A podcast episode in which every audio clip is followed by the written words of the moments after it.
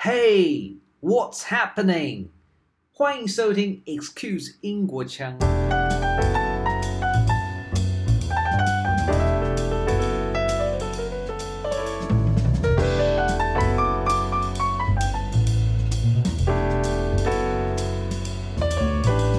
There's a lot of misconception about what is branding. You know, a lot of local companies think branding is something that you do once and then it's done and you Oh, can yeah. move on. But but it's actually not the case at all. Mm. Or a lot of people think branding is a logo.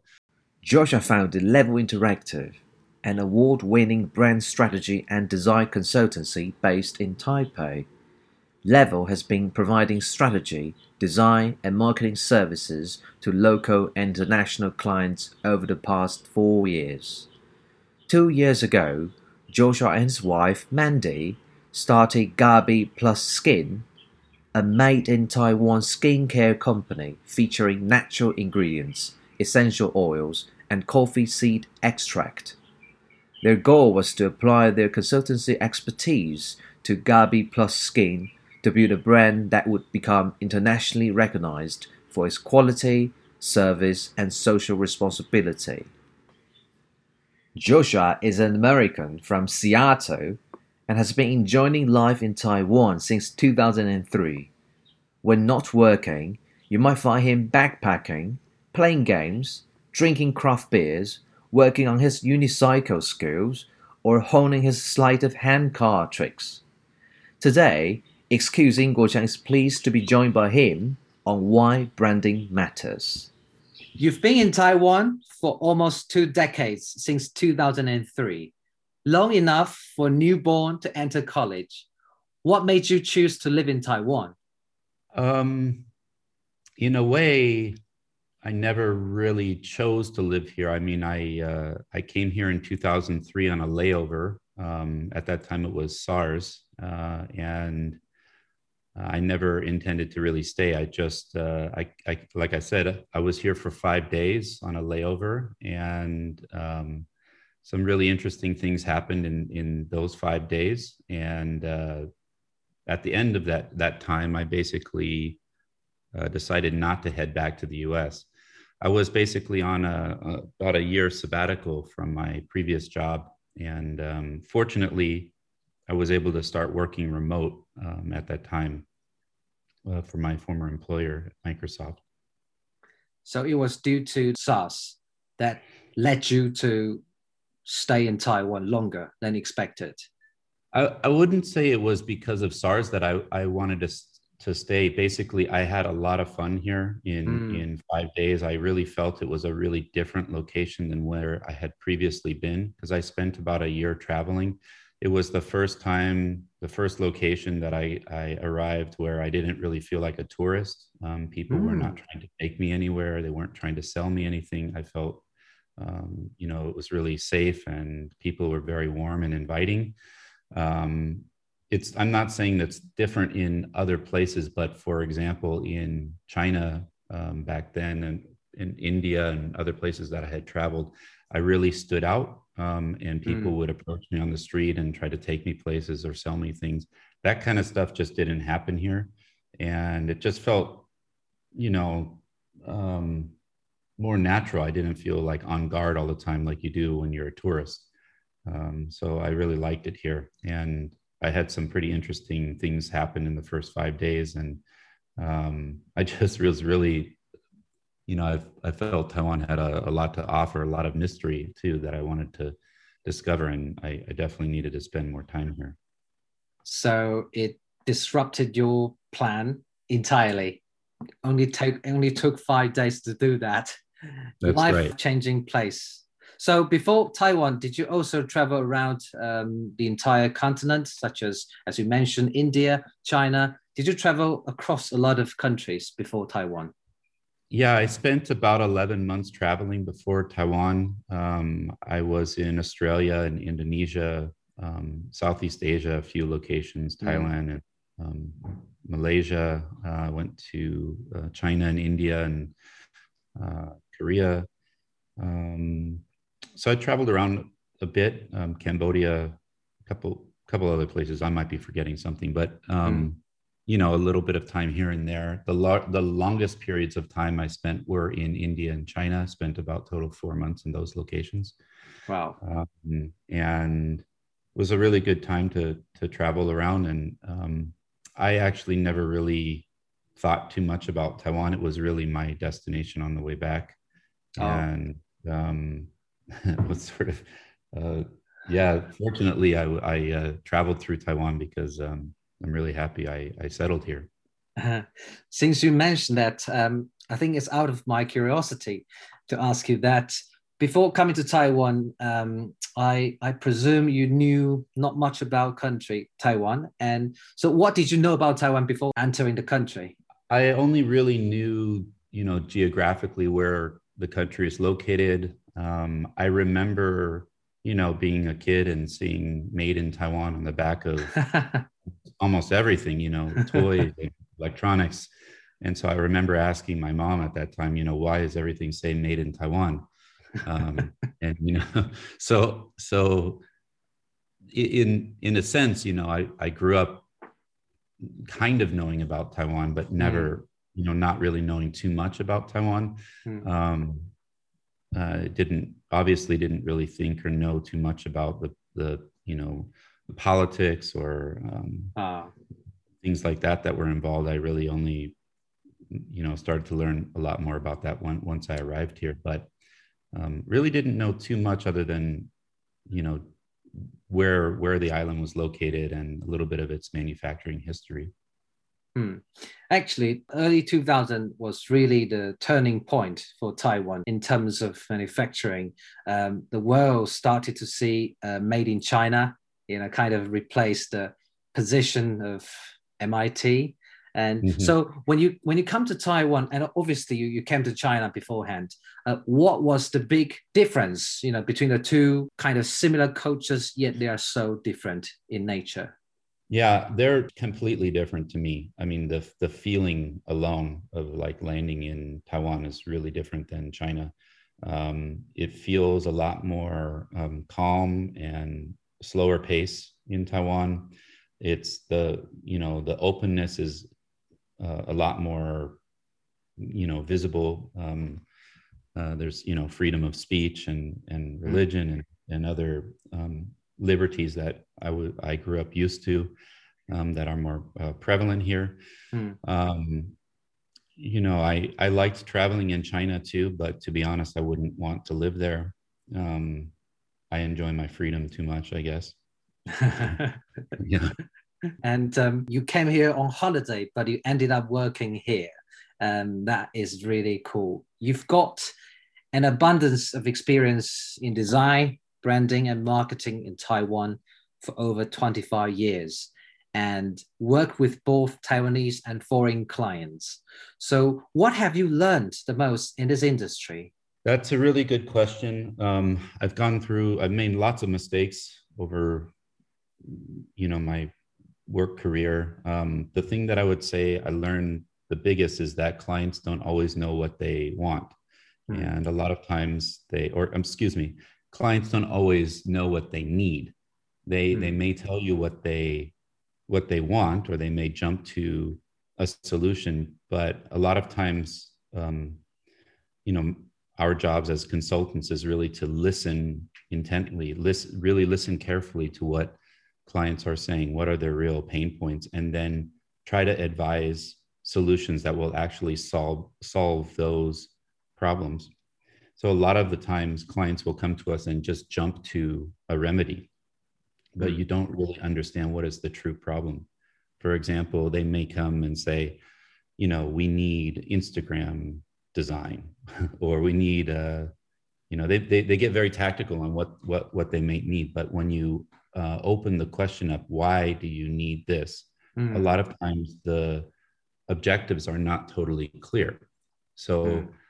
um, if if we are unable to uh, sort of define what success looks like from the beginning by really understanding what the true problem is it's difficult to measure the um, outcome of a project.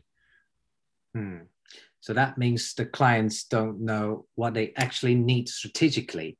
and they usually start with those tactical uh, solutions they thought they needed, but actually, without having a, a clear overview, they usually miss the picture from your point of view as a consultant. Yeah, a lot of times. So I guess to, the short answer to your question is really um, I spent a lot of time learning how to listen better and really record all of the pain I hear from the clients. And sometimes you need to drag that out of them. Um, they don't always, it's not always as clear as it should be. Mm-hmm. And um, speaking of that, uh, I mean, lots of clients they have, have shared this common uh, problem. Is there difference between cultures here? Because I think you work with Taiwanese clients. On the other hand, you also work with foreign clients. Is there mm-hmm. anything mm-hmm. that is down to cultural differences? Yeah, definitely. Um, we we do work with both uh, local clients in Taiwan and, and foreign clients. I would say that it's the, it's very similar to other like maybe other topics. I think that you know when we deal with clients, for example, from the U.S. or from from Europe, they tend to be quite direct, and it's it's all about um, you know business. It's it's okay to be quite direct. Hmm. Sometimes I found that in Taiwan, you need to be a little a little subtle. Um, the directness sometimes can um, it's possible to offend, hmm. you know, but it's important to keep the nature of critique. You know, if if for example we're going to remake a website, we can look at what works today and what needs to be improved but um, I think that the delivery of the message has to uh, not be too harsh. We don't want to say like the website sucks hmm. today, mm. you know, because it's going to it's going to offend somebody, you know. Yeah. Um, so it's better to say, you know, um, what to, to deliver the message in a little bit different way, you know, to say what what we think, you know, is working pretty well. Mm. Um, uh, what what could p- potentially be improved. It's all about the language, I think, um, and and I'm not talking about English or Chinese. It's about how you craft the message. Um, hmm. so I think that overall, you know, um, it's okay to be still direct, but to deliver in a way that's a little bit more palatable mm-hmm. Um, for, for locals. Yeah. Maybe an example, such as uh, you know a, a real case study, and so people can relate to that. Um, there's a, a stark difference between the status quo and the desirable future. Does that help a bit if you bring some portfolio or cases that you've done before? Yeah, absolutely. I think showing examples is probably the best way to communicate there is. Um, I can speak all day long about something, but showing some pictures or showing actual deliverables mm. from previous projects, assuming they're not under uh, non-disclosure, um, mm. You know, is a really, really great way to to communicate um, the process, what the outcome will be, how much it costs, who's involved in creating it. Um, there are different kinds of roles, um, so so it really helps to clarify, I think, yeah. And we do try to do that as much as possible to use real you know uh, real previous examples. Yeah. What you're doing is highly related to design branding and marketing and that as well means it's about understanding of the culture understanding of the local market um, i'm just curious that to be able to communicate with local clients in this regard do you need to speak fluent mandarin in order to get this job done? Um, I think that uh, it definitely helps. Um, I do speak uh, fluent Mandarin. Our um, the the other team members on our uh, in level are are all local Taiwanese, mm. so there isn't really a language issue. Um, I do think though that the companies that tend to find us um, reach out in English and English is more and more a, a power language in Taiwan. You know, it's um, there's a plan to become completely bilingual by I think 2030 is what uh, mm. Tsai Ing-wen mentioned. Ah, um, so. And generally speaking, the marketing managers or the the the company owners that reach out to us, they do initiate conversations in English. Whether or not we run the whole project in English or not is a different story. But um, I would say it definitely helps a lot, but it's not necessarily critical. Mm, I see. Yeah. As long as the team is able to be bilingual, you can still get the mission done. Yeah. Yeah, obviously, if we're you know deploying or creating specific assets for the Taiwanese market, they it needs to be it's essential. You have to have Chinese um, in the in the end, you know, deliverables. But for running the project, for communicating, Mm, uh, I think it helps. But it's it's pretty much a case by case. Yeah.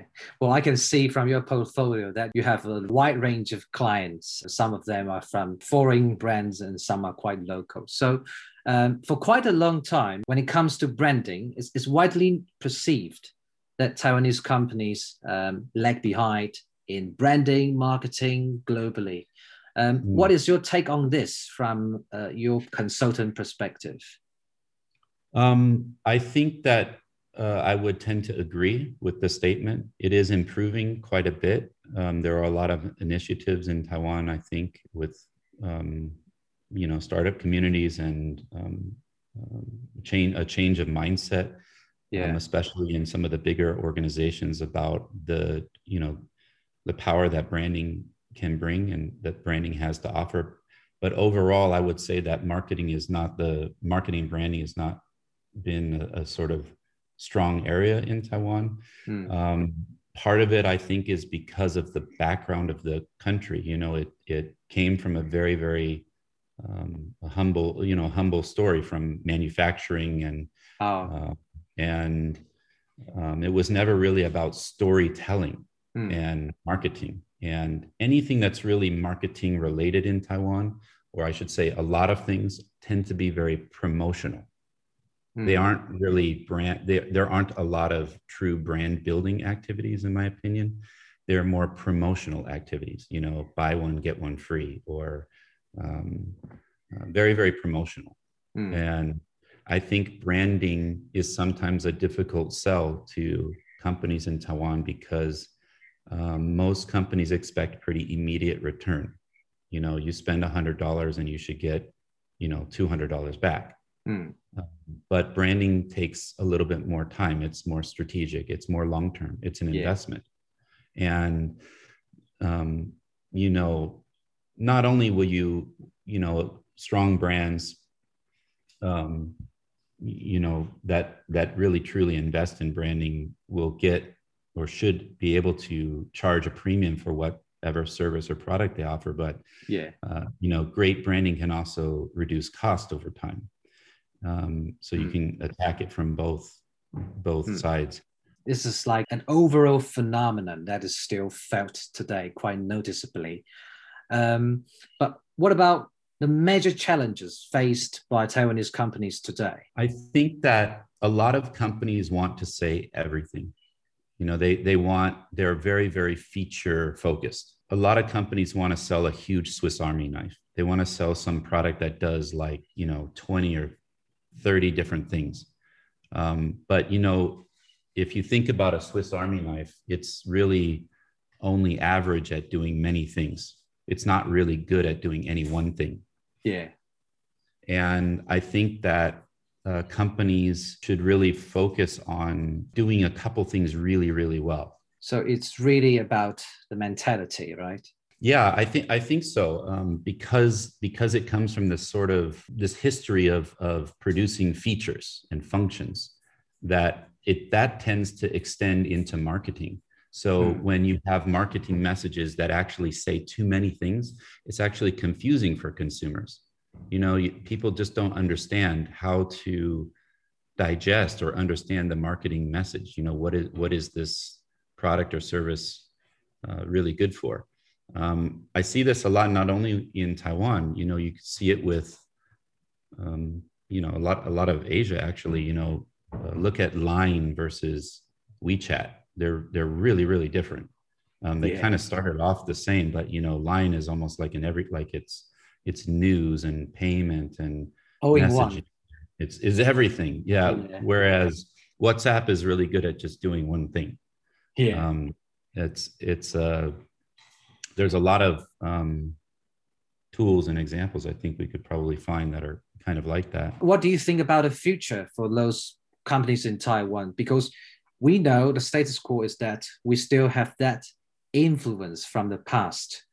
But looking towards the future, um, what do you suggest those brands do? Yeah, this this is I think the real challenge that Taiwan is facing because you know the heyday you know was 30 years ago where these companies that were manufacturing you know zippers or or or cloth or something like that you know they were making tons of money and they've seen their profits decline year over year yeah. most likely because manufacturing has moved to China and now it's even moving from China to Vietnam and other other locations so growing up you know these companies that have grown up in taiwan at, with a strong manufacturing base they've had to evolve. And if they haven't evolved they're you know they're probably not in good shape. Um, so we've worked with a lot of companies that have you know rebranded themselves or, or built a brand off of uh, their oem sort of um, history. And i think that um, you know they they need to evolve in some way or another, um, whether it's it's putting a um, you know putting a brand on top of their manufacturing, which we do see quite a lot, mm-hmm. um, or you know reposition themselves somehow. Um, but mm. they they definitely need to change. I, I think you can't yeah. keep doing the same thing and expect different results. If uh, yeah. there's a cheaper source for the for the goods and services, then uh, the world will will seek out those. Yeah, I think for those brands who who have enjoyed the past glory, maybe they can bring out their heritage, and on the other hand, they keep innovating, um, so they can have a blend of success elements um, for the future. And um, mm. so, in 2018, um, about three years ago, you founded your own company, uh, Level Interactive. Can you tell us a bit about that? Yeah, um, I was always interested in in starting um, a design and brand consultancy. I just never really had the courage to do it. Oh. I don't know. I started at the right time. It was just a kind of scary thing. You know, I had thought about it for maybe uh, 10 years or something like that. Wow. Um, basically, what kind of kicked it off for me is I was uh, my former role as the uh, global creative director of Acer. Um, and I ran a team there, about 40 people. Um, we were responsible for the, you know, the acer.com and all of the different web properties and the advertising, the photography, 3D, copywriting. Mm. Um, you know, it's kind of like an internal, or it was kind of like an internal agency. Yeah. We did outsource a lot of, um, you know, a lot of creative needs to other agencies, both 4A agencies uh, and smaller studios. And I was always so tired of. Producing really great quality briefs, but find agencies that just didn't, you know, they weren't detailed enough to really deliver. Uh, to, to, deliver, yeah, and and or ask questions. I think that's really important too because that's totally acceptable. Um, and I just became very frustrated with, uh, you know, I, I, saw the internal budgets that we're spending, and um, if I was spending that and it wasn't my own money, I would not be happy with the results. So mm-hmm. I always told myself, I I know I could do way better than this. so that's that's kind of what kicked it off for me. And um, even down to the name of our company, Level, L E V E L. You know, it's about finding that perfect, you know, flush level uh, perfection that we can uh, get to. Um, oh and that's the reason why we called it level.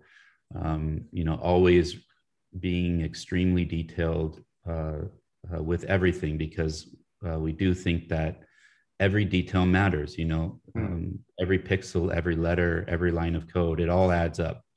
And um, when you when you're really really careful i'm i'm very like an ocd kind of person. So i really I really I really care about the the small details, and that's something that sets us apart from competitors. You know, we really spend a lot of time to hone and perfect uh, everything that we touch. Mm. And what's the other half of the brand name, Interactive? So we called it Level Interactive uh, because um, we're also focused on uh, producing web uh, websites, basically info style websites and e-commerce websites. So we we provide two main categories of service. One is uh, branding or mm. rebranding, and the other side is uh, uh, web and interactive. So basically, this can be a holistic package of branding services for prospects. Yeah, we we do tend to do a lot of uh, work for early stage startups, and I think that um, you know we don't recommend people use our services if they have not had a chance to at least uh, prove the traction in the market or they have an mvp already or you know they're at a certain stage in their in their development. I don't think that doing branding right from the beginning is like the best money spent actually. Mm. um, i think that you you know you've got to at, at least prove that your product or service has a place in the market there's demand et cetera. And you know you get you get funding and you go through the the stages of funding. At some point it makes sense to do it. And i really do believe of course in the the the benefits and the uh, you know um, that branding has to offer um, but i think that you know there's a time for it hmm. in your experience in this field have you ever noticed that for those companies they really think branding is like the last thing to do. There are a lot more things more important than branding. And usually, when they start to realize branding is important, usually they are a bit late. Absolutely.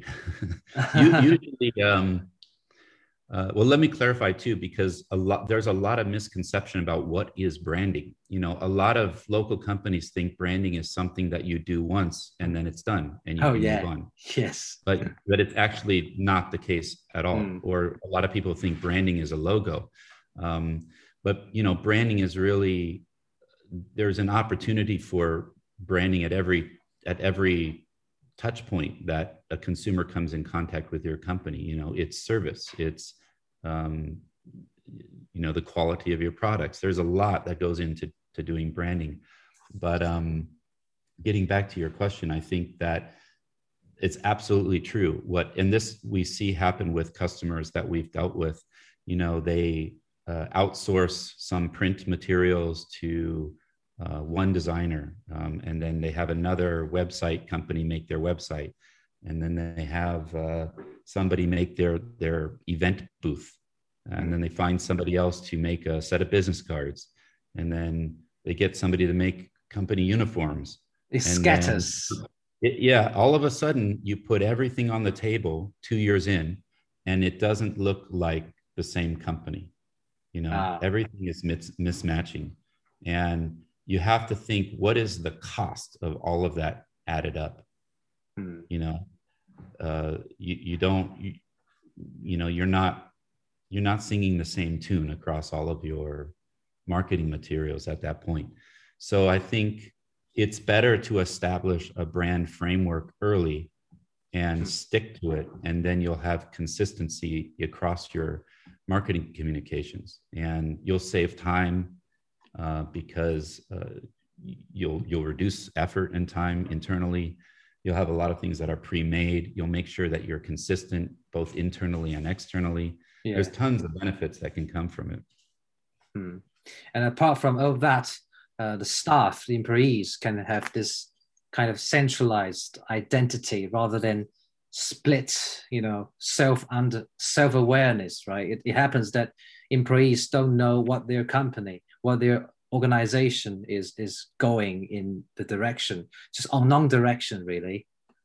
Exactly. I think that if you ask any single employee in any given company what does your company do? More or less they should have exactly the same answer. I'm not talking word for word like a script but they should have in a in a basically a sentence the same uh, the same answer and if they don't, it means that people don't actually understand hmm. what the company is, is doing or what the company wants to convey. And I think that's a really um, important thing. And I think a lot of brand owners or companies can go through and ask their company, ask their employees, you know, hmm. you know, what do, you, what do we do? Um, yeah. Or what do we, what do we intend to achieve? Or what's our mission? Um, and, and a lot of times that simple statement can mean can mean something really big for individuals because it can help them solve problems. Um, so yeah. I think it's quite important. So, given what you said, um, looking towards the future, what type of clientele is Level Interactive particularly after? Um, an, another good question. uh, we, we don't really focus on different, you know, we're not really um, targeting specific industries. Um, what we do can really be applied to many different companies across different kinds of industries. Although, uh, starting last year, we started to reposition ourselves to take on more um, uh, web and e commerce related projects. And um, we use some pretty uh, some pretty new technologies to deploy those projects, um, uh, including uh, Webflow, which has been really instrumental to our team. Um, so we're trying to do a lot more projects that um, are able to tack on web services. Uh, it's a it's a it's something that we feel is is more um, it's a it's a better revenue generator in the long run for us. Hmm. I see. So it's a combination of web-based services and um, visual identity services. Yeah, definitely. Ideally, it's finding customers who, you know, I'd still like to find basically early stage startups who, you know, are at um, maybe their their A round and you know they really need to look the part. You know, they just had several millions of US dollars injected into the company, it makes sense for them to spend a fraction of the, yeah. money on looking the part, you know, really look like a million dollar company, you know, from scratch. yeah, and, and, have the right messaging and and build a great website that has the right call to actions that will help them drive their business forward. It doesn't make sense to inject all the money, hire the staff, and then you don't put on the suit at the end of the day. You know you, you want to look the part as well. Totally. Totally. Well joshua thank you very much for all these answers to those confusing questions hanging over the years uh, in taiwan. Um, be- before we go do you want to say something to your prospect? I think that um, young and old they have maybe different um, different challenges that um, they're addressing. But I think that really exploring the power that branding can bring is incredibly important.